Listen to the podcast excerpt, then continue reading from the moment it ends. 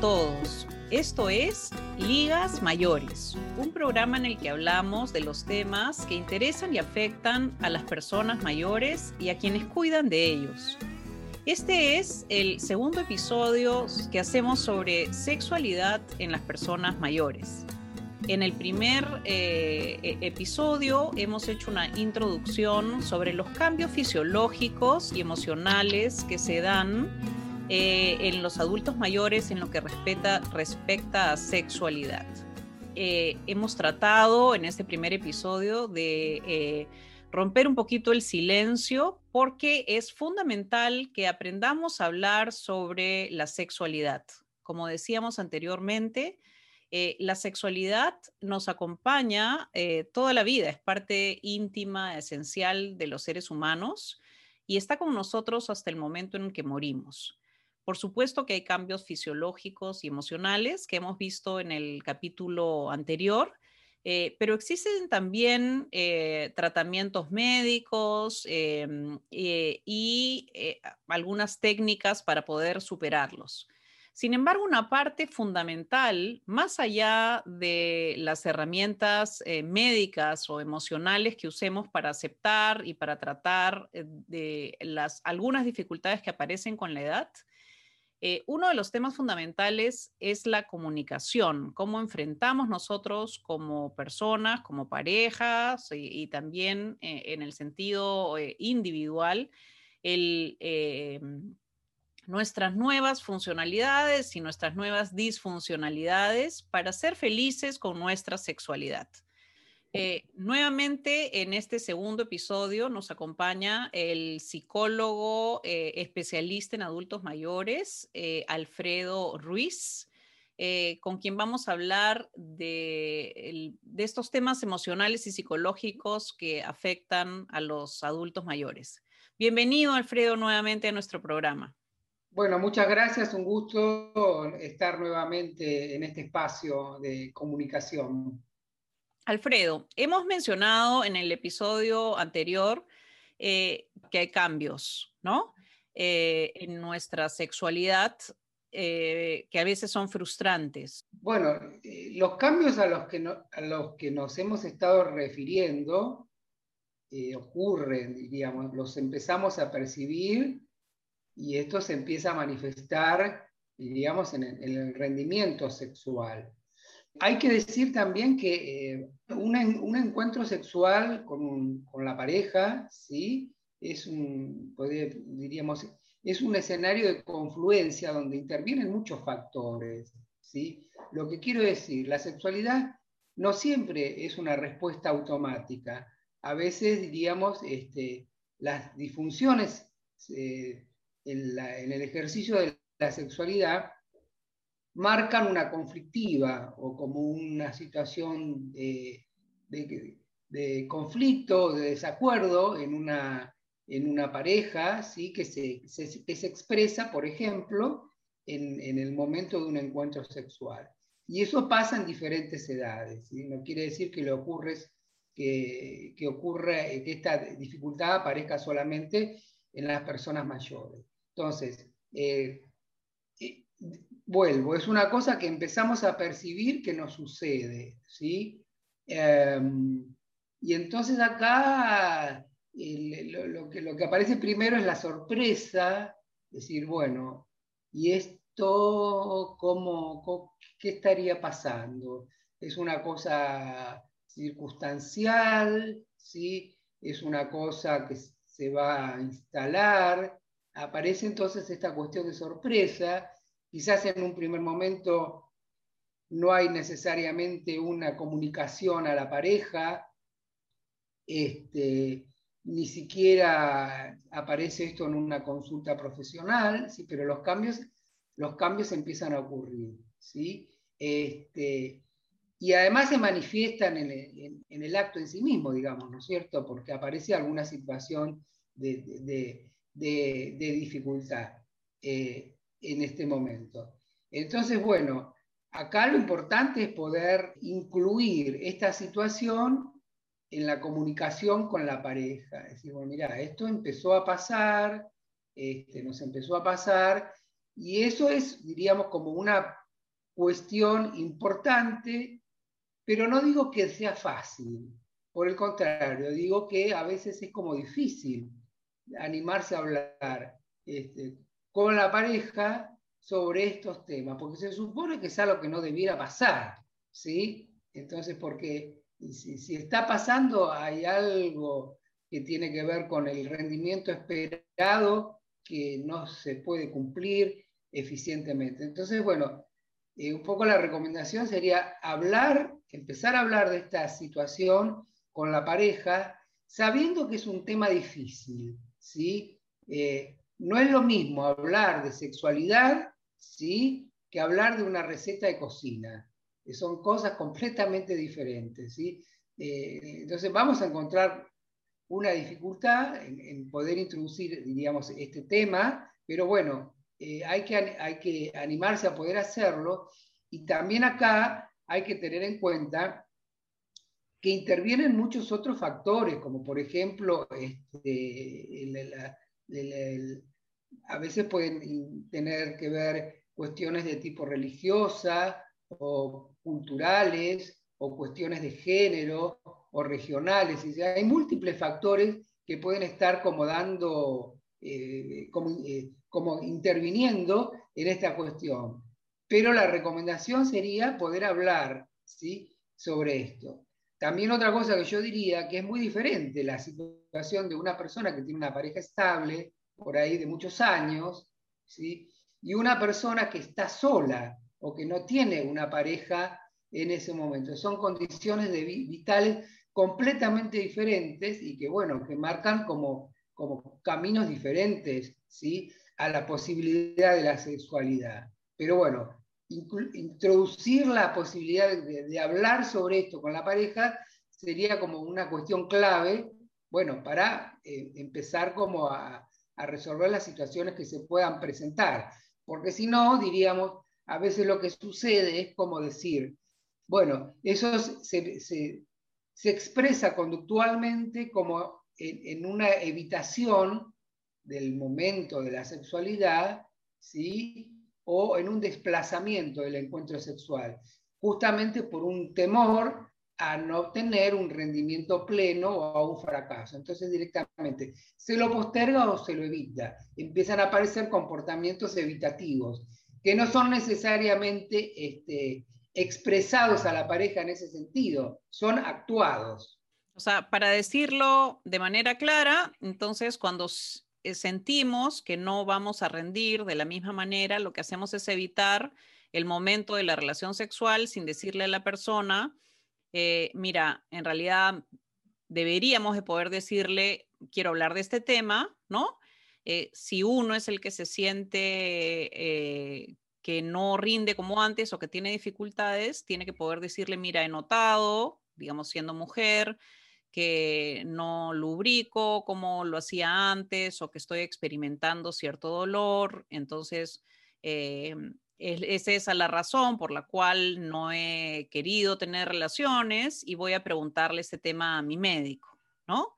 Y el hombre debería de poder decirle más o menos una cosa similar a su pareja y decir, enfrentar, digamos, el tema directamente y poderlo hablar, no digamos que como una receta, como dices tú, de cocina, pero tenemos que aprender a tomar, eh, a tocar el tema directamente. Sí, tal cual. Eh, la idea es poder conversar sobre esto eh, para justamente, digamos, tratar de que no aparezcan estos comportamientos evitativos de los encuentros sexuales, y a su vez para, para, para evitar que el otro eh, interprete eh, una situación de una manera errónea, porque por ejemplo, la, la pareja puede interpretar una situación como esta como una falta de interés. Claro, ya no quiere nada conmigo, ¿no? Ya no soy atractivo. Claro. Este, ¿No? Eh, Claro, exactamente, no, que no tiene interés, no quiere nada conmigo, ya no soy atractivo, digamos, este, no, no te produzco nada o no me produce nada, en fin, pero a veces el, deseo está, ¿sí? porque también, digamos, lo que tenemos que, que, plantear es que a veces, digamos, hay situaciones donde hay una disminución del deseo sexual, Y esto también aparece, esto también puede suceder. Pero en el caso de que el deseo sexual se, mantenga, bueno, este, pueden aparecer estas situaciones que pueden ser leídas erróneamente por la pareja, justamente porque no se hace explícito qué es lo que está pasando. Ahora, más difícil debe ser decirle al otro, he notado que tú, ¿no? Porque creo que es más fácil, en todo caso, decir, yo siento esta dificultad, a yo siento tu dificultad, digamos. También, eh, también está eso, sí, también está eso. Y creo que, bueno, también, a ver, lo que hay que tener en cuenta es que acá no, estamos hablando tampoco de un, como de un modelo homogéneo. Cada pareja tiene su código de comunicación, diríamos, ¿no? que ha construido a lo largo de los años de convivencia. Y entonces no, no podemos pensar que todas las, este, las parejas se comunican o comunican de la misma manera. ¿sí? Habrá parejas que tienen una comunicación más explícita, más directa, eh, sin, tanto rodeo, y habrá otras que les va a costar mucho eh, poder hablar sobre esto. ¿sí? Lo que sí es claro es que eh, si no se incluye como un, como un tema, ¿sí? bueno, puede funcionar como una dificultad para este, poder continuar con el ejercicio de la sexualidad. Pero justo hablando sobre esto, estaba leyendo en preparación para este capítulo, leí el libro eh, Naked at Our Age, Desnudos a nuestra edad, donde una de las recomendaciones claves para hablar de este tema, ella dice, es muy importante esta conversación que tú dices, pero nunca en la cama. ¿no? Eh, porque parte, y ese es el único consejo que ella da diciendo, eh, siguiendo más o menos lo que tú dices, ¿no? Cada pareja, cada relación tiene sus propios mecanismos de comunicación, pero estos temas no se tratan en el momento de la dificultad, ¿no? Porque no deben de ser acusatorios o no deben de ser como a ti no te funciona esto y entonces tratemos este tema, ¿no? porque si no empiezan eh, a ponerse los temas más a la defensiva, más como crítica, en lugar de eh, tratarse como un tema de la pareja, de los dos, ¿no? ¿Cómo hacemos los dos juntos para ser felices en nuestra sexualidad y ayudarnos mutuamente? Porque esto es un tema de pareja que debe ser solucionado con todo el cariño, con toda la solidaridad y el apoyo mutuo que se resuelve en otros temas también, ¿no? Entonces, buscar un momento eh, calmado, que no sea el momento de la dificultad, para decir, mira, hablemos de este tema, porque eh, si queremos tener una sexualidad sana, eh, que nos haga felices toda la vida, entonces tenemos que resolver este problema ahora y de repente el problema seré yo la próxima vez y tendremos que aprender a usar este mecanismo para resolverlo la próxima vez también. Entonces, comunicación, y Ale, ¿cómo manejamos la comunicación eh, con los médicos? ¿Cómo nos dirigimos a hacer esta pregunta directamente a nuestro ginecólogo, ginecóloga, uróloga, urólogo eh, o sexólogo? Solamente preguntando. quizá, quizá este, una de las cosas que puede, que puede servir es después de la charla, con la pareja, anotar todas las, todas las dudas o las preguntas este, que tengan juntos, este, como para no olvidarse y, llevarlas en el momento de la consulta. En general, este, veo que eh, durante las consultas anuales que toda mujer debe hacer con su ginecólogo para ver este, si le toca hacerse el Papa Nicolau, para hacerse la mamografía y todas estas cosas que hacemos de rutina. En general, este, el tema este, de la, del trofismo, de la lubricación vaginal, este, se, pregunta eh, de rutina, vamos a decir, ¿no? Este, eh, es, es, eh, es, un tema que en general por lo que veo y por la experiencia este, que, se va teniendo, este, es un tema que se trae a la consulta, que en general lo trae el, profesional, este, pero si no, también el, el, el paciente. Este, y como digo, es, es, importante después de esta, de esta charla de pareja, anotarse las dudas, las preguntas, las inquietudes que haya y llevarlas a la consulta con el clínico, con el ginecólogo, con el urólogo o eventualmente con el sexólogo, que son este, doctores que se dedican justamente a este, evaluar y a ayudar a, las personas con todas las disfunciones o problemas este, en su vida sexual. ¿Cómo afecta esto la salud mental? Los temas de confianza, eh, ¿hay alguna asociación entre el envejecimiento en el ejercicio de la sexualidad y la salud mental de las personas mayores? Una, pregunta que también yo tengo para, Alfredo es, este, a medida que declinan los estrógenos y la progesterona, que todo en el cuerpo se va cayendo, también cae la autoestima como resultado ¿no? de todos estos cambios que hay en la, en la parte física. Este, y eso, eh, ¿cómo, ¿cómo, impacta en la, en la, cercanía sexual o en la, en la, sexualidad de los adultos mayores? Como, como cuestión general, eh, eh, yo lo que diría es que la, sexualidad, diríamos, como función humana y como otra función entre otras, eh, durante la, edad, digamos, del tiempo de envejecimiento, es una función que, como de alguna manera, a pesar de todos estos cambios, puede ser como regulada o puede ser este, intervenida en función de los estilos de vida que se tenga. ¿sí? Lo que quiero decir es que un estilo de vida que sea más saludable, por ejemplo, que incluya actividad física, este, un adecuado control de la alimentación, ¿sí?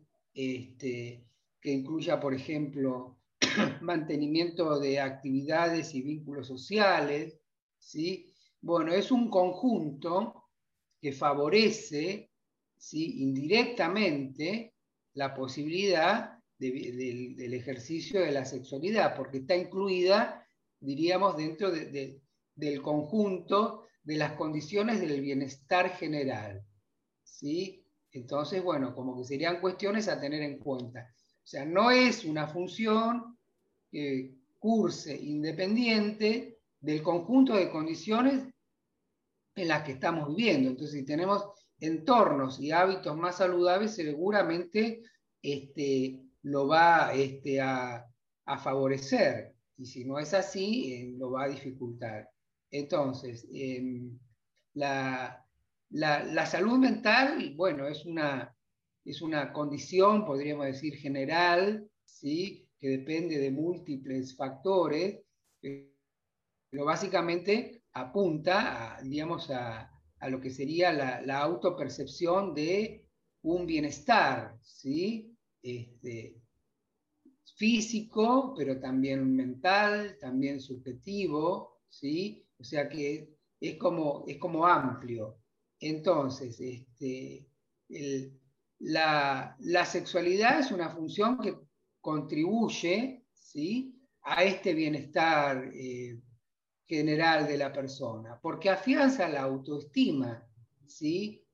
Eh, y aumenta, por supuesto, el nivel de satisfacción ¿sí? que se tiene. Entonces, diríamos, la, la, percepción de bienestar puede mejorar ¿sí? Eh, con el ejercicio de la sexualidad.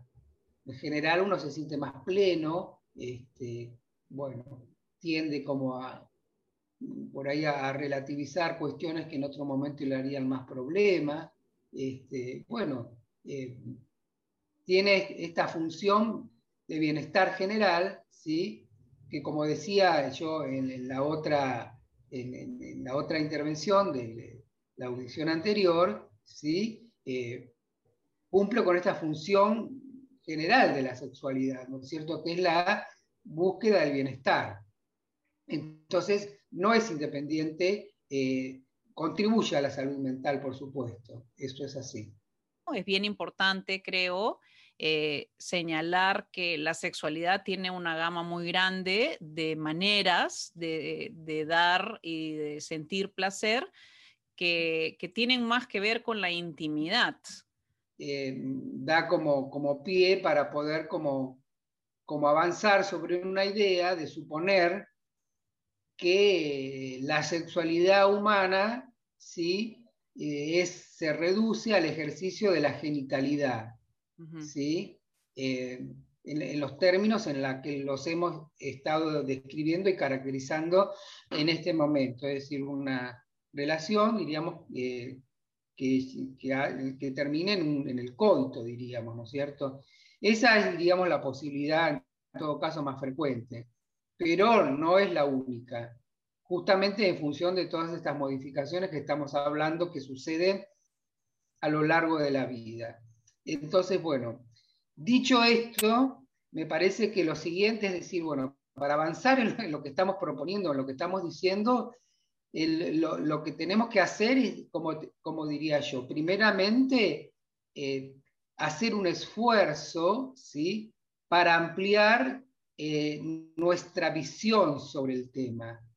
¿Sí? Es como decir, bueno, acá tenemos que hacer un, parate y un esfuerzo para ampliar nuestra visión sobre el tema y animarnos a poder pensar sobre otras cosas, sobre otras alternativas, sobre otras posibilidades. ¿sí? Eso es como, como, como primero.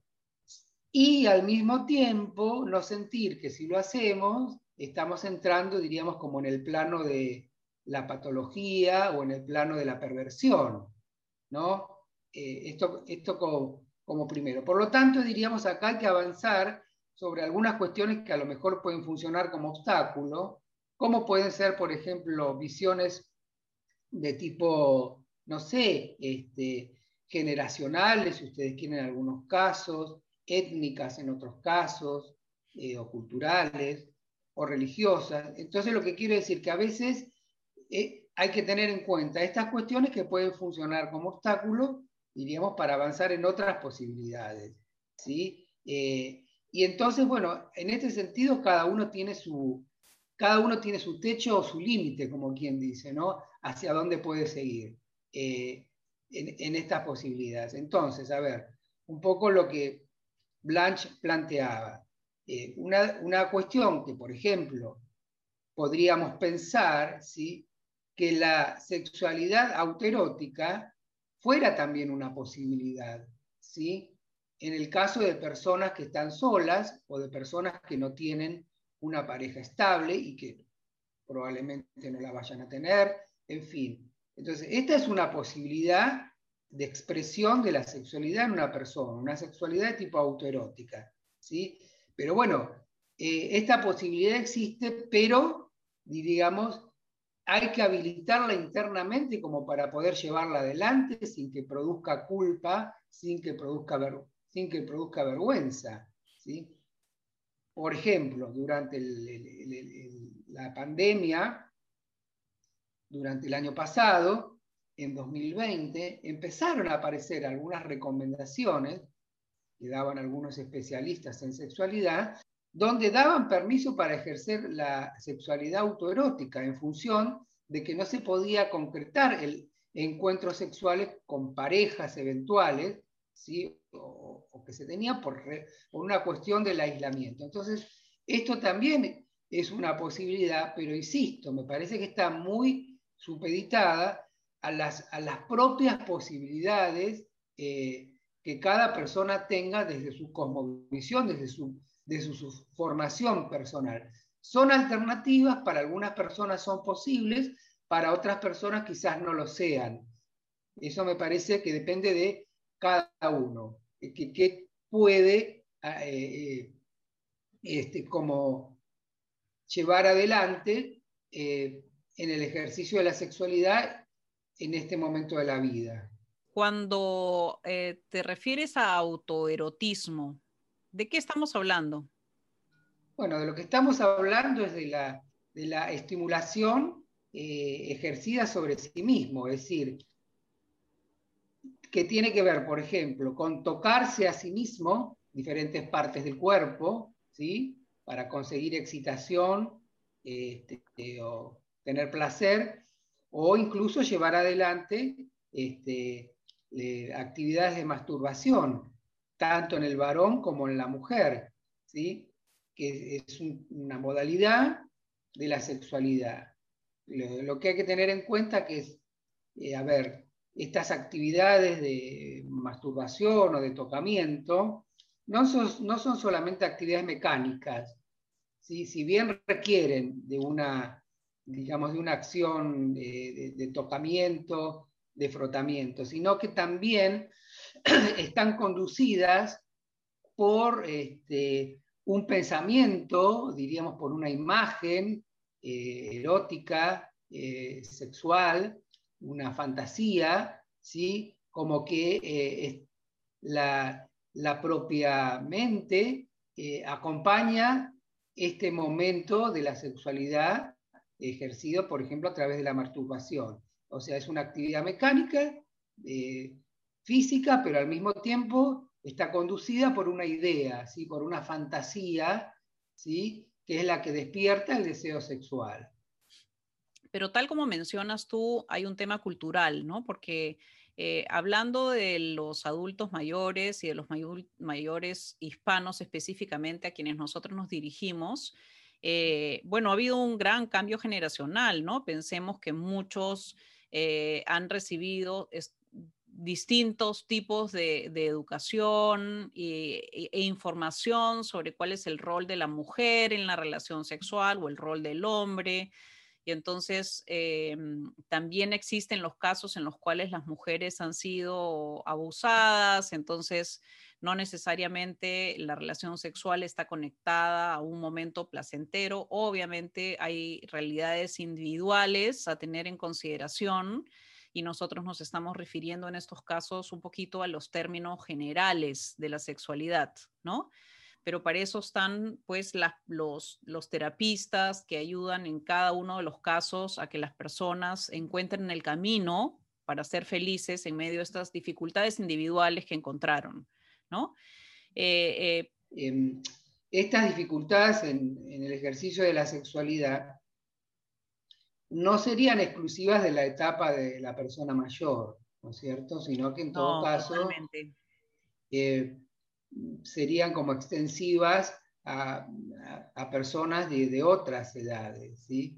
Eh, en el caso en, el, que, el, que, vos planteás, que sería, diríamos, la, situación de la mujer frente a la sexualidad, eh, bueno, acá hay cuestiones que tienen que ver con, con, tradiciones o con cuestiones culturales, ¿sí? que son por ahí más propias de generaciones pasadas, pero no diría que no están presentes también en las generaciones actuales, que se refiere a, bueno, a, cuál es el lugar de la mujer este, en la sexualidad. Entonces, bueno, conforme diríamos a la a la, organización social, eh, podríamos decir como que en, muchas situaciones eh, la mujer ha, ocupado un lugar de objeto, ¿sí? ha sido objetalizada. Por lo tanto, diríamos, este, no se contempló o no se eh, tuvo en cuenta suficientemente en, en, estas situaciones, ¿sí? que son culturales, que son históricas, eh, la posibilidad de habilitar eh, el placer en la sexualidad para la mujer. ¿sí? En todo caso fue como algo eh, escindido o, dejado de lado, como que no tenía necesariamente que, estar, que ocurrir que la mujer tuviera placer en su sexualidad, porque la cultura de alguna manera era como que lo, no era que lo prohibía, pero no lo, no lo autorizaba completamente. ¿sí? Entonces, a ver, volviendo a la etapa de, las personas mayores, en algunos casos muchas mujeres eh, experimentan la, llegada a, la edad adulta, de adulto mayor, como una liberación. ¿sí? Es decir, bueno, a ver, por fin esto terminó, ¿sí? Eh, porque justamente siempre vivieron en una condición de objeto y nunca pudieron acceder a una sexualidad donde obtuvieran satisfacción. Por lo tanto, digamos, e-, este momento se ve como una liberación y si, bueno, por suerte esto ya pasó eh, en mi vida, no, es algo que, de lo cual me liberé. Lo cual, bueno, habla justamente de, de una sexualidad que nunca fue plena, pero no en este momento, sino anteriormente tampoco. Exacto. Mm. Muy interesante, muy interesante eh, realmente esta eh, sensación de, de, liberación que pueden sentir algunas mujeres que han vivido, como dices tú, sintiéndose objeto sexual, ¿no? Eh, Ahora, también están aquellas que tuvieron una pareja en la que eran objetos sexuales eh, y no se les autorizaba o ellas no eran las que eran, eh, eh, digamos, sentían placer por ellas mismas en la relación y que por situaciones circunstanciales, puede ser un viudez o un divorcio o fueron abandonadas eh, encuentran otra pareja y en esa otra pareja descubren, pueden descubrir la sexualidad, una sexualidad sana y positiva también, ¿no? Sí, por supuesto. Este, eso eso puede, puede suceder, de hecho, de hecho sucede, que con nuevas parejas se pueden experimentar aspectos diferentes de la sexualidad. ¿sí? Este, y por ahí lo que ha sido una relación de dificultad, en una nueva pareja eso se revierte y, cambia completamente. ¿sí? Pero esto le puede pasar tanto al varón como a la mujer, no, solamente es una cuestión que se puede pensar que, le, que solamente le puede pasar a la mujer. ¿sí? Eh, los varones también cuando cambian de pareja pueden eh, modificar la, experiencia de su sexualidad, ¿sí? porque bueno, es otro vínculo, también eso está. Eh, no pensar, diríamos, eh, como que la sexualidad del varón es una sexualidad completamente automática, diríamos, ¿no? que funciona siempre igual en todos los casos. Tampoco esto. Eh, el otro día leía que en Estados Unidos el 45% de los casos de SIDA están en adultos mayores. Eh, también eh, se decía que muchas de estas enfermedades, mucho de este 45% y especialmente de otras enfermedades como sífilis y herpes, no solamente están en los adultos mayores, sino en las casas de residencia de adultos mayores. Quiere decir que ya no son solamente mayores de 60, sino personas que pasaron a vivir estas residencias porque ya no pueden eh, vivir solos. Y la razón por la cual eh, se explica esto es porque eh, piensan que, bueno, ya no voy a dejar a nadie embarazado no me voy a quedar embarazada, así que, bueno, ya no usan preservativo, ¿no? No se cuidan como se cuidan los jóvenes y entonces empiezan los contagios de las enfermedades de transmisión sexual.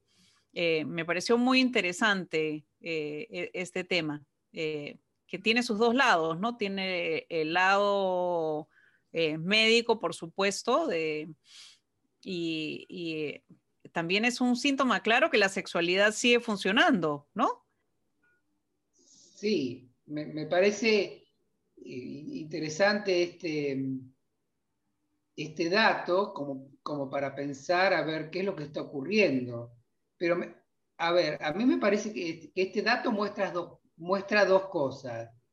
Lo primero que, muestra es que la, la sexualidad sigue sucediendo. Y lo segundo que muestra es que no se habla de sexualidad en el adulto mayor. Son las dos cosas al mismo tiempo lo que muestra el dato. ¿sí? porque si se pudiera abordar el tema de la sexualidad en las personas mayores que viven en residencias, entonces diríamos, habría como una, supongo yo, ¿no es cierto?, como un abordaje a nivel de lo que sería salud pública este, mucho más abierto y mucho más explícito, ¿sí? Cosa que pareciera que no está sucediendo, ¿sí?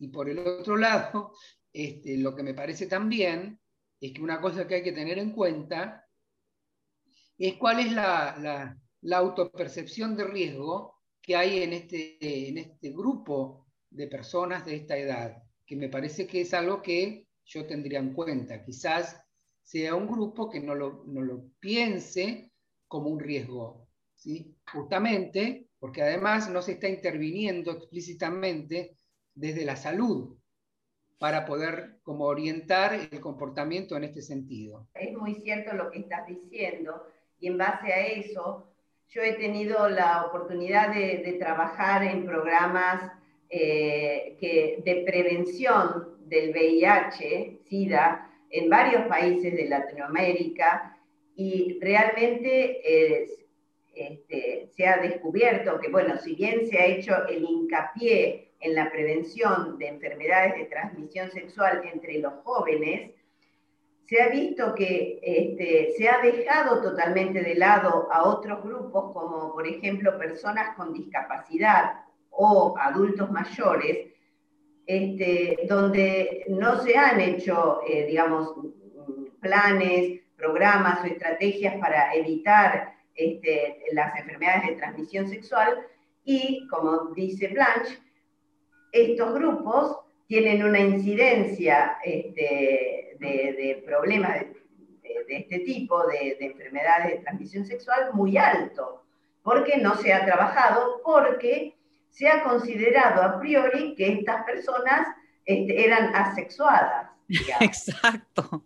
Eh, y eso ha generado toda una revisión este, para poder apuntar justamente a, prevenir ¿no? y, a, educar y a, brindar información que permita seguir manteniéndose sano.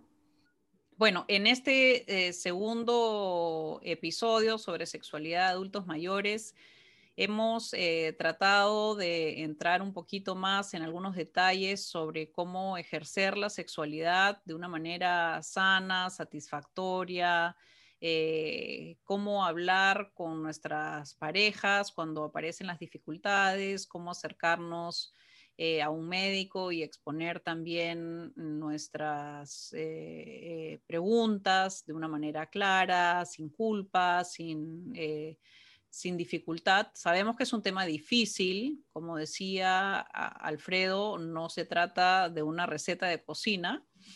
Eh, así que obviamente entendemos todos que es un tema que nos cuesta eh, culturalmente hablarlo o conversarlo, pero que es importante eh, hablarlo, es importante que aparezca, es importante que haya conversaciones con nuestra pareja y que podamos hablarle a nuestro médico sobre esto si es que aparecen dificultades. Como hemos dicho, donde no hay preguntas no vamos a tener respuestas, en donde no presentamos los problemas no vamos a encontrar las soluciones.